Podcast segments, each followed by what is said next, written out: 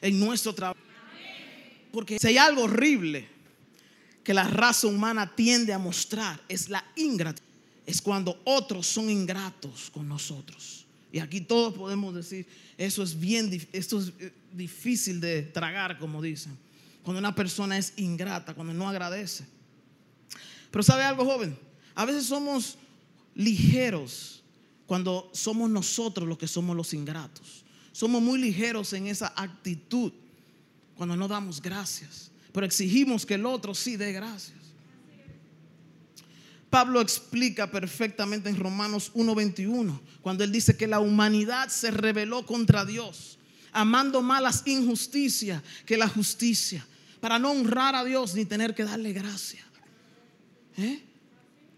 Si vamos rápido a Filipenses 4:6, el apóstol Pablo dijo, por nada estéis que afanosos, si no sean conocidas vuestras peticiones delante de Dios en toda oración y ruego. ¿Con qué?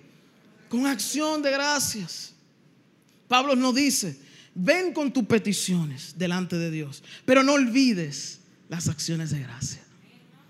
Pide al Señor todo lo que tú quieras, pero no olvides de darle gracias por lo que ya Él te ha dado y de darle gracias por lo que te dará.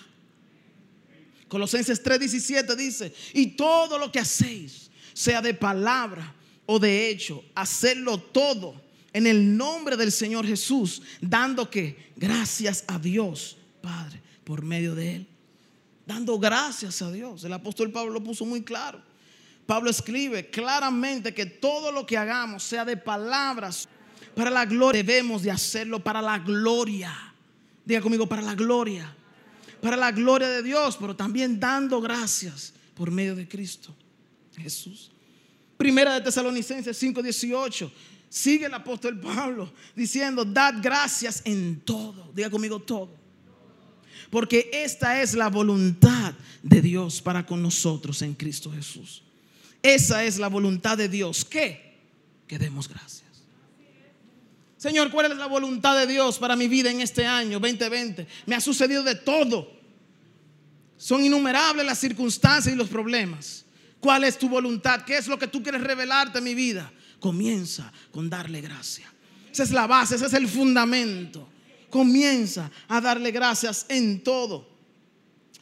Vemos entonces que es crucial, jóvenes, desarrollar el hábito de agradecimiento para poder combatir eficazmente dos cosas, el descontento y el desaliento. Dos espíritus que ha estado inundando los hogares en, estos, en, este, en este año el descontento, el desánimo, el desaliento. ¿Mm? Esos dos hermanitos son muy efectivos para volvernos ingratos. Muy efectivos. Y aquí nadie puede decir que eso no ha llegado a sus vidas. Es luchando cada vez que nos levantamos para que eso no nos gobierne.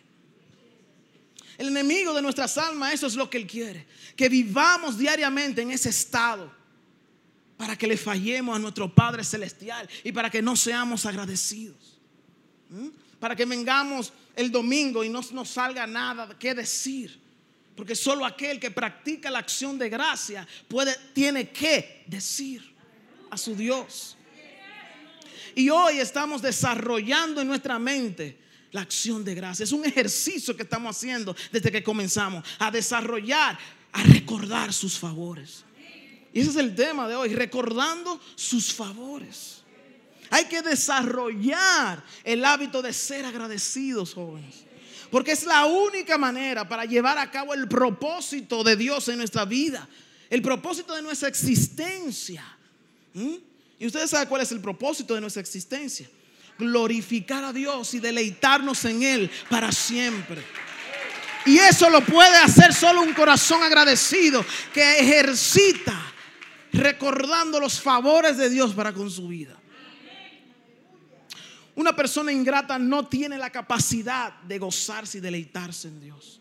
No le sale, es imposible, como un palo duro. No siquiera sabe cómo entrar a la presencia de Dios ni orar, porque está lleno de desaliento, de ingratitud, de insatisfacción. Es incapaz de hacerlo. Pero la actitud de agradecimiento es vital para el gozo. Tú quieres gozo, sea agradecido.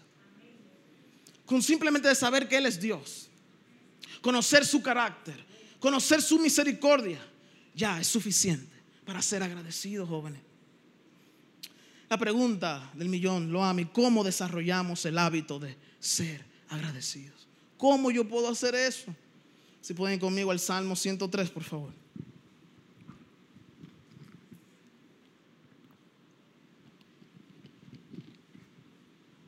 Salmo 103 nos enseña el salmista David cómo hacerlo. Leemos a partir del versículo 1 en adelante. Dice, bendice alma mía a Jehová. Y bendiga todo mi ser su santo nombre. Bendice alma mía Jehová. Y no olvides ninguno de sus beneficios. Él es quien perdona todas tus iniquidades, el que sana todas tus dolencias, el que rescata del hoyo tu vida, el que te corona, aleluya, de favores y misericordias, y el que sacia de bien tu boca, de modo que te rejuvenezcas, como el águila. Wow, poderoso. El salmista comienza el salmo hablando consigo mismo. ¿Sí? Hablando consigo mismo. Él dice, bendice que alma mía. Él está hablando a su alma. ¿Mm? Hablando a su alma, algo que nosotros hacemos diariamente. ¿Verdad? Lo que le llaman un diálogo interior. Diga conmigo un diálogo interior. Un diálogo interior. No podemos negar que la gran mayoría del tiempo nos las pasamos haciendo un diálogo interior. Ahí desde que nos levantamos. Un diálogo interior. ¿Mm? Tú eres la persona con la que tú más hablas. Si te preguntan, ¿con quién que tú más hablas? Tú dices, conmigo mismo. Yo eso es intenso desde que yo me levanto. Y a veces uno se termina el día cansado de nada porque no levantamos nada, no hicimos nada. Simplemente, ¿y qué es lo que me pasa? Diálogo intenso. Desde que nos levantamos, como, como tenemos como un blog aquí encima que no se nos quita, con muchas cargas. Y es porque diariamente nos vivimos hablando a nosotros mismos. Y son diálogos intensos. Te levantaste, ay, tengo que hacer esto, tengo que hacer otro, pero espérate, primero yo tengo que hacer lo otro para ti. Eso es ahí por dentro. pero lo primero, cuando llegue el jefe, no lo voy a saludar porque, y ahí, y, qué yo voy a hacer para poder entonces ganarme esta posición? Y ahora esto, te y hablando, uh, ay, mi casa, mi mamá, Dios mío, tanto que fatiga, Dios mío, Dios mío. Eh, fulano, sácame la basura. Ay, no, no, no, no, no, Dios mío. Y esta mujer, que yo voy a, y ahí hablando, taca, taca, taca, qué familia que tú me has dado, Dios mío, qué esto, qué lo otro, y todo ahí, ahí, ahí, hablando intenso en tu interior. Yo no sé, yo estoy dando ejemplos. Nos decimos muchas cosas a lo largo del día. Y dependiendo, jóvenes, escuchen esto, dependiendo de cómo es ese diálogo, es nuestro estado emocional. Dependiendo de cómo es ese diálogo ahí en tu interior, es tu estado emocional. ¿Mm? ¿Mm? Nuestras acciones dependen mucho de lo que diariamente nos decimos. Y a veces uno le dice, pero ¿y qué fue lo que le dio a este? Cuando salta con una reacción, ¿y qué fue? Qué intenso hablándose ahí adentro. ¿Eh? Las circunstancias nos dominan de acuerdo a lo que diariamente decimos. A veces uno le echa la culpa a las circunstancias. Pero la circunstancia viene y todo va a depender de cómo nosotros nos presentamos, cómo vamos a accionar ante ella. Y dependiendo de ese diálogo interior, así nosotros vamos a accionar a través de las circunstancias y las situaciones. Ese proceso de razonamiento es el que finalmente nos ayudará a avanzar en medio de las dificultades de la vida. O es la que va a terminar de hundiéndonos en el desaliento. Una de dos, dependiendo de ese diálogo interior. Es por eso que el Pablo nos dice en Romanos 12 que no podemos conformarnos a este siglo, tenemos que renovar que nuestra mente. Y no solamente con las malas influencias del mundo, sino también qué es lo que le estamos hablando a nuestra alma. ¿Qué es lo que estamos llenando nuestra mente? Porque dependiendo de lo que llenamos, nos llenemos eh, diariamente, es lo que vamos a estar hablando a diario en nuestro interior. Es nuestro diálogo interior lo que nos hace accionar en medio de las circunstancias. Lo que pasa es, chicos, que no siempre estamos conscientes de que estamos internamente hablándonos. No siempre. Es algo tan como natural que tú ni te das cuenta que tú estás teniendo una batalla dentro de tu interior peleando. Como lo presentan a veces los muñequitos, un diablito y un, angelito. Entonces, es como por ejemplo, a veces uno fácilmente eh, cree algo la cual no necesariamente sea verdad o real. Tú puedes automáticamente creer algo que no necesariamente sea verdad o real. Por ejemplo, si tu compañero de trabajo, donde tú diariamente lo ves todos los días, te dice, mira, tú nunca me saludas. Tú lo ves. Y si tú agarras esa, esa frase literalmente, tú le dices, en serio, yo tengo más de 10 años aquí trabajando y yo aunque sea ni una sola vez yo no te he saludado. Por ejemplo, las chicas, esto es buena para las chicas. Tienen un evento, tienen una boda, tienen algo, tienen que ir para la iglesia, abren el closet. Ay, Dios mío, ¿qué yo me voy a poner, Dios mío? Yo no tengo nada que ponerme. Y a veces yo veo a mi esposa y hago así, por dentro. ¿En serio? algo tú tienes que ponerte. Es tan fácil nosotros poder creernos algo en la cual no sea real. Por eso es lo que el mundo a veces nos lleva. En este caso, jóvenes, es lo inverso con el salmista David. ¿Mm? El salmista David se encuentra diciéndole a su alma, hablándole a su alma directamente, ordenándole a su alma que traiga a memoria todos los beneficios que ha recibido de Dios y que le alabe con todo su ser. Es lo inverso. Él está poniendo la realidad. Él está en una situación donde dice, bueno, yo no sé qué. Alma, ¿qué te pasa? Bendice alma mía. Ay, ¿Mm? Y bendiga todo mi ser su santo nombre. Esta oración de David nos enseña que para desarrollar el hábito de ser agradecido hay que hacerlo intencionalmente. Diga conmigo, intencionalmente intencionalmente. Esto no es un asunto de que, wow, eso me sale tan natural, hablarle a mi alma de la palabra del Señor. eso no sale natural, así del hombre. Eso tiene que venir intencionalmente, donde si te sientes seco y necesitas la llenura del Señor, si tu mente te lo está diciendo, aunque tú no lo sientas, intencionalmente hay que hacerlo. Hay que humillarse y decir, mira, Dios, yo no lo siento ahora mismo aquí, pero mi mente lo dice, lo voy a hacer. Hay que hacerlo intencionalmente bendice alma mía a Jehová y bendiga todo mi ser su santo nombre. Wow. Puede que David estaba pasando por algún momento difícil en su vida y necesitaba traer a memoria las bendiciones de Dios que recibió en el pasado para volver a encender la pasión, la llama y la actitud de agradecimiento. Pero algo sí sabemos, jóvenes y es que David no quería darle una alabanza a Dios fría, ni tampoco apática ni mecánica, como a veces nosotros acostumbramos a hacer. Ay, es domingo a nueve, ah, culto de jóvenes, ah, ya me cumplí. Y Él no, él, él, estaba consciente que necesitaba ofrecerle sacrificio de alabanza de manera genuina. Pero él tenía, parece que estaba pasando por algo. Y le dice, mira, alma mía, vamos arriba, alaba a Dios. Esto nos indica que recordar las bendiciones de Dios nos estabiliza emocionalmente.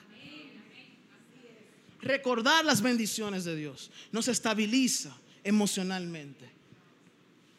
Sí, el enemigo es muy sutil en querernos eh, influenciar y llevarnos y decir, mira, tú no tienes nada, mira el otro. Porque si hay algo que apaga el gozo es compararnos. Eso es un enemigo del gozo. El compararnos, mira este, Dios, ¿por qué tú le das a este? A mí no, no, no. Esas cosas nos, no, nos dan un desequilibrio emocionalmente. Él dijo, alma mía, no olvides ninguno de sus beneficios. Ninguno, joven, dijo él. Porque si olvidas, entonces callarás. El que olvida, calla o se queja. Una de las dos. Si se te olvidaste, Deben de, dar gracias al Señor por lo que Él te ha dado y por lo que ha hecho en tu vida, o traerá queja o callarás. No podrás, te va a hacer difícil entrar. Tienen que venir con un piano y una canción para estimularte. Si esa es, esa sí me gusta, esta no. Ahora sí yo puedo adorar. No, no, no.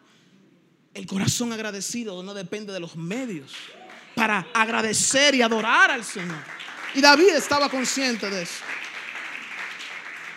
David no quería dejar de apreciar los dones que, recibió de Dios. No quería dejar de apreciar los regalos de Dios a su vida. Entonces olvidar las bendiciones es olvidar a Dios, joven. ¿Oyeron esto? Olvidar las bendiciones es olvidar a Dios. Porque él, de Él vienen las bendiciones. En su palabra dice que toda dádiva y todo don perfecto viene de Él. Y olvidar las bendiciones que te ha dado, ese tamaño que tú tienes, que estás respirando, que no tiene coronavirus. Y aunque lo tenga, no importa. ¿Eh? Es entender de que Dios es bueno por encima de todo. Entonces la pregunta, ¿qué es? ¿Qué nos hace olvidar las bendiciones de Dios? Sencillo, depender de nuestras capacidades humanas para prosperar. Eso nos hace olvidar inmediatamente que esas bendiciones no vienen de ningún hombre, ni de parte tuya, ni de tus capacidades, vienen de Dios. Eso nos hace olvidar a Dios y produce entonces un corazón ingrato. Y la raíz de todo eso arranca con el orgullo. Mm, ese orgullo que nos lleva a pensar erróneamente que las bendiciones las recibimos por nuestra propia capacidad. Eso es lo que hace el orgullo. Joven, no olvides que has recibido un don inmerecido. Y ese don, ese regalo es Cristo. Él nos dio a Cristo. Y si ese don, si ese don es inmerecido, pues mayor debe ser nuestra gratitud. Ustedes están escuchando, joven. Ahora mismo nos estamos reuniendo, no sabemos cuándo será la próxima reunión de jóvenes. No sabemos, pero lo que sí sabemos es que mientras podamos estar juntos y aunque no estemos juntos, levantaremos un altar de adoración donde quiera que nos encontramos. Porque nosotros adoramos es a Dios. Es a Dios. Venimos por Cristo, por ese don inmerecido. Uh, un ejemplo. Imagínate que alguien te regala un carro del año, joven. Imagínate el carro que tú quieres. El carro del año, un Tesla. Una cuestión de eso, que ni gasolina hay que echar. ¿Eh? Y esa persona te lo regala con mucho amor. Eso automáticamente producirá en ti alegría. Pero imagínate ahí mismo que quien te la regaló fue alguien a quien le has hecho mucho daño. Y tiene suficiente poder para enviarte a la prisión y condenarte de por vida. Pero en vez de esa persona hacer eso, esa persona decide tratarte con bondad y te regala ese carro. ¿Sabe algo, joven? Es lo mismo con Dios. Es muy parecido a lo que Dios hizo con nosotros. Nosotros estábamos muertos en nuestros delitos y pecados. Y Él nos dio vida en Cristo. Dáselo fuerte al Señor. Es lo mismo. Es lo mismo. Todo lo que Dios nos da es por pura gracia. Diga conmigo, todo lo que Él me da es por pura gracia. Es un favor inmerecido. Yo creo, jóvenes, que en lugar de quejarnos con Dios por no darnos lo que queremos, debemos de agradecerle a Él porque Él no nos da lo que merecemos. ¿Y qué merecemos? La ira de Dios sobre nuestras vidas. Y Él decidió darnos a su Hijo. Y por eso tú y yo cantamos, adoramos por encima de las adversidades, por encima de las dificultades, porque somos inmerecedores de su gracia. ¿Cuánto entienden eso? Entonces, para desarrollar el hábito de ser agradecido, joven, hay que ser específico. Hay que ser específico. Por ejemplo, si alguien te trata sumamente bien y te trata mejor de lo que esperas, no basta con simplemente decir, ay, gracias, y sigue por ahí. ¿Eh? Que alguien te regala lo que más tú quieres, lo que tú quieres, un terreno, lo que sea que tú quieras. Y que de repente tú simplemente le digas, ay, gracias, gracias por todo, y te va. ¿Mm? Un corazón agradecido lo expresa de manera específica. Específica. A veces nuestras oraciones se limitan a solo decir gracias y ya. Señor, gracias por todo. Pero no de manera específica ante un Dios infinitamente bondadoso. Es, tiempo de, estos son los, este es el perfecto tiempo para valorar lo que teníamos, lo que tenemos y la mínima cosa que Dios nos da en nuestras manos. Y decirle específicamente, Dios, te doy gracias por mis padres, aunque a veces no lo soporto. Te doy gracias por en el hogar que estoy, aunque a veces se me hace difícil estar ahí adentro. Te doy gracias porque otros no tienen ni siquiera un techo donde recostarse. Te doy gracias específico. Hay que hacerlo. Eso va a estimular nuestro corazón, todos nuestros afectos que estén inclinados hacia un agradecimiento a Dios. ¿Mm? No nos limitemos en solamente decir gracias. El salmista fue muy específico, verso 3. Él dice, Él es quien perdona Diga conmigo, todas, todas tus iniquidades. hablándole a su alma. O sea, él está diciéndole a su alma, eres quien, eres, él es quien perdona todas tus iniquidades. El salmista estaba consciente de que era un pecador y que solo Dios podía perdonar sus pecados. El mayor beneficio que tú y yo hemos recibido de Dios es el perdón de Dios, es el perdón de nuestros pecados. Si no lo vemos así, si no estamos conscientes de esos, entonces cualquier espíritu de insatisfacción entrará y viviremos vidas cristianas ingratas. El mayor problema, joven, que teníamos, no podíamos solucionarnos por nuestra propia capacidad. El salmista estaba consciente. ¿Y cuál era eso? El pecado. El mayor problema es eso. No son las enfermedades, no es el COVID-19, no son las diferentes circunstancias. El mayor problema que tenemos es el pecado, es nuestra tendencia. Y si no estamos conscientes de eso, estaremos brincando, buscando dónde, qué saciar. Porque Dios no entra si no hay reconocimiento. Dios no entra si no hay un arrepentimiento genuino. El problema, jóvenes, es que muchos no están conscientes de ese problema, del pecado. ¿Mm? Te reto que si haces una encuesta y salimos a las calles a partir de mañana a preguntarle a las personas, ¿cuál es tu mayor problema? Así mismo, tú sales como una entrevista, como, como Nuria, yo no sé quién. ¿cuál es tu mayor problema? Creo que pocos dirán que su mayor problema es el orgullo, es el egoísmo, es la maldad que yo tengo. Yo creo que lo que más va a abundar, el porciento más grande va a ser, es que este país, es que este gobierno, qué bendito cambio es este. No, esto es lo mismo pero diferente. Y comienzan por ahí, tácate, tácate, tácate, por ahí, hablando quejándose. Son pocos. Solamente aquellos que están agradecidos entienden de que el problema comienza con el hombre, con él. Independientemente de cómo muchos lo vean, el pecado es el mayor problema de la humanidad. Eso es lo que nos separa de Dios. No es que la iglesia no me quieren y no me aceptan. O, o fue por fulano que yo estoy medio frío y nada de eso. No, es el pecado. Porque el que no viene por Cristo vendrá por otra cosa y la otra cosa no lo va a saciar. Pero el que entra a este reino por Cristo, viviendo el reino de Cristo Jesús, será siempre agradecido, aún viendo cualquier defecto o lo que sea de una iglesia o un hombre. Es agradecido porque entiende quién es. El mayor problema de hoy en día es que la gente no sabe quién es Dios y menos saben quiénes son. Es el mayor problema. Pero cuando sabemos quién es Él, ¿Y quiénes somos nosotros? Porque sabiendo quién es Él es que sabemos quiénes somos nosotros. Entonces seremos agradecidos y entenderemos lo bueno que es Dios. El pecado daña nuestras relaciones personales, daña nuestras emociones, afecta a nuestro físico, trae complejo de culpa y es lo que nos mantiene, es lo que no nos permite que podamos recibir el beneficio más grande de parte de Dios, que es el perdón. Eso es lo que no permite que tú te sientas perdonado por Cristo. Puede que nuestro poco agradecimiento hacia Dios sea por la falta de perdón, de recibir el perdón de Dios. No olvidemos que nuestras culpas y vergüenzas fueron clavadas en la cruz para que hoy pudiéramos disfrutar el perdón de nuestros pecados. Hoy disfrutamos sus bondades, pero disfrutamos el perdón de nuestros pecados. Eso es lo que nos va a levantar cada mañana y decir, Dios, si estoy de pie es porque tú tienes un propósito conmigo. Y las circunstancias no me van a detener. Y mira lo bello de esto. Cuando recibimos el perdón de Dios, o sea, cuando nos humillamos ante Él, automáticamente viene el perdón. Pero tiene que ser un quebrantamiento genuino. Mientras que en los tiempos de antes, antes de Cristo, ellos tenían que hacer sacrificios, tenían que hacer muchísimos rituales, muchísimas cosas para hacer, para Dios recibir su perdón. Era como a crédito que lo cogían, como cuando vamos a colmado. Mira, yo te lo pago después, porque ellos tenían que esperar.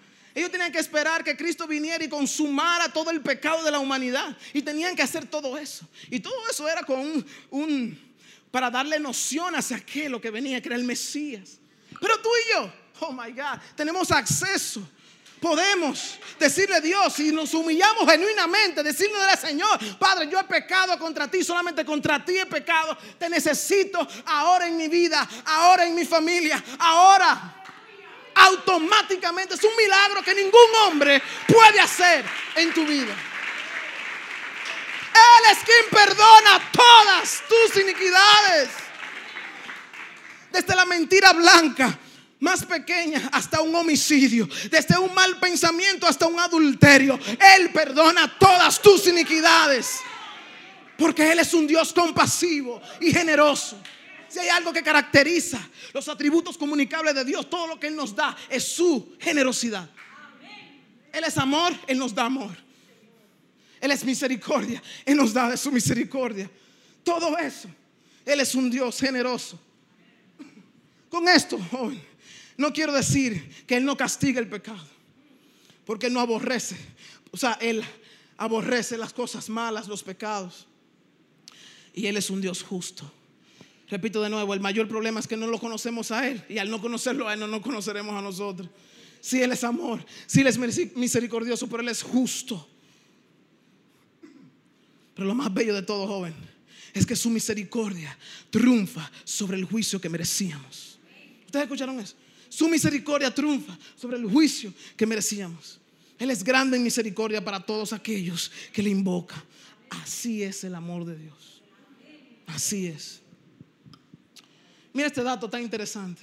Si David en este salmo, mil años antes de Cristo, estaba maravillado y sorprendido del Dios que perdona todas las iniquidades, cuánto más nosotros jóvenes, que sabemos el precio, el costo de ese perdón, lo que le costó a Jesús.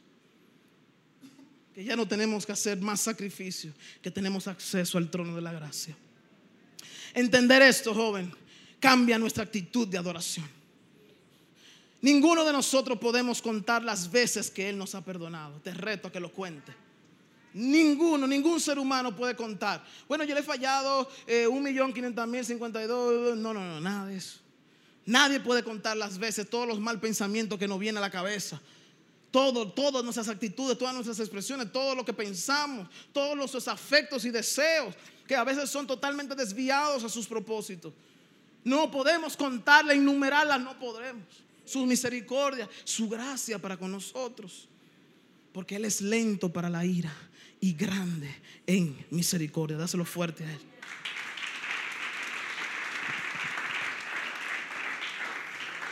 Él es quien rescata del hoyo tu vida, dice el salmista en el verso 4.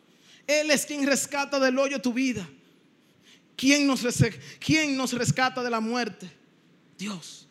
Eso es lo que Él está diciendo. Tú me rescatas de la misma muerte Tantas veces que Dios nos ha librado de múltiples accidentes. ¿Cuántas veces Dios te ha librado de la muerte, joven? Si te pregunto, ¿cuántas veces?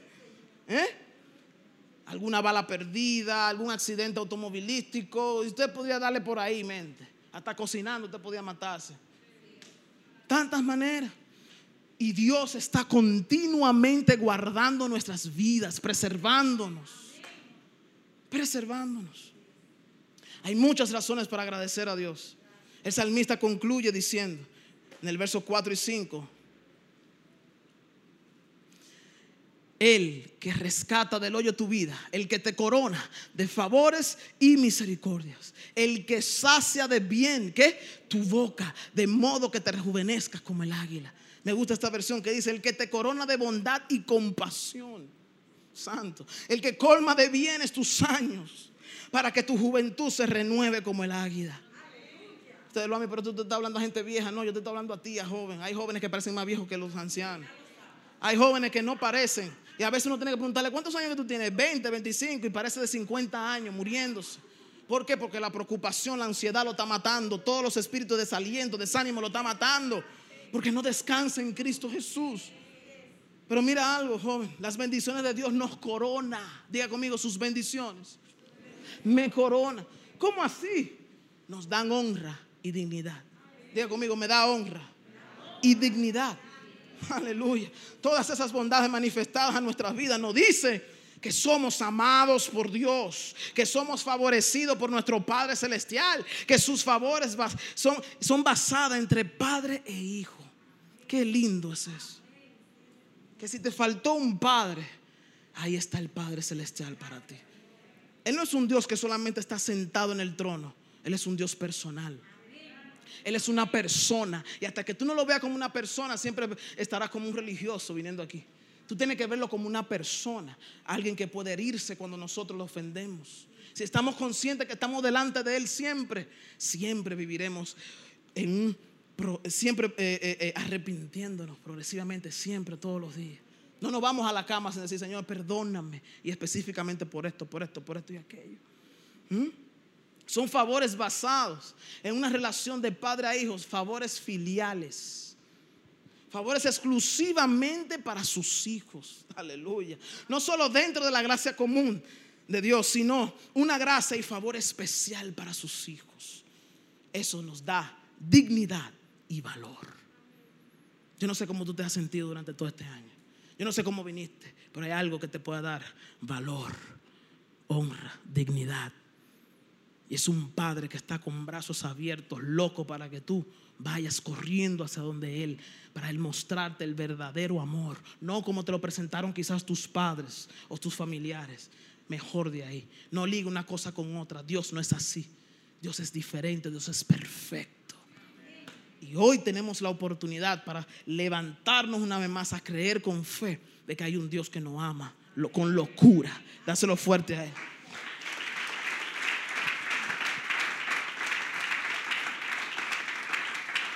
El solo hecho de ser hijos de nuestro Padre Celestial nos da derecho de disfrutar sus bendiciones, de ser protegidos. Y no hay mayor honra que esta. Te pregunto, joven, ¿habrá alguna mayor honra que esta? ¿Qué honra estás buscando? ¿Qué es lo que quieres? Ser reconocido, famoso, que te miren. ¿Qué es lo que quieres hacer? ¿Qué es lo que buscas diariamente? un amor imperfecto del hombre, yo te invito a que tú experimentes el amor del Padre Celestial. El perfecto amor que echa fuera todo ¿Habrá algo mayor honra que esta? ¿Habrá alguna mayor honra que esta? Que el Dios Rey del universo se ocupe de ti, de mí. ¿Eh? Jesús mismo lo dice. No te afanes Escucha, joven, no te afanes por qué beber, qué comer, por ropa y ahora mucho menos con este virus, corona. Y nos lo está enseñando Dios de muchas maneras. No te afanes. No dice no trabaje. Dice no te afanes, aún envuelto en tu trabajo. Él dijo, yo cuido de los pajaritos del cielo. Y si yo cuido de ellos, ¿cuánto más de ti? ¿Acaso no valemos más que ellos? No te olvides de eso. Recuerda sus favores. Recuerda sus favores. No seamos ingratos. Mira qué lindo. Él no es padre de las aves. Él es tu padre. Él ha prometido nunca dejar nunca desampararte. Para este tiempo Él nos escogió. A veces no entendemos, pero Dios quiere que se levanten los Daniel, los Sadrach, Pesach, Abednego, que se levanten, que no le tengan miedo a nada, que entiendan de que Dios está con nosotros. Él va al frente, cuidándonos. Aún nosotros siendo ingratos, Él va y cuida de nosotros. A ver quién nos cuida durante la noche durmiendo. Ese es el estado más vulnerable del hombre, uno de los estados más vulnerables. Un paro no puede dar ahí mismo. Pim pam, no fuimos. Y aún así, el que es agradecido entiende que si morimos ganamos, si morimos vivimos. Ni aún a eso le tememos. Pero eso viene a través de una relación filial de padre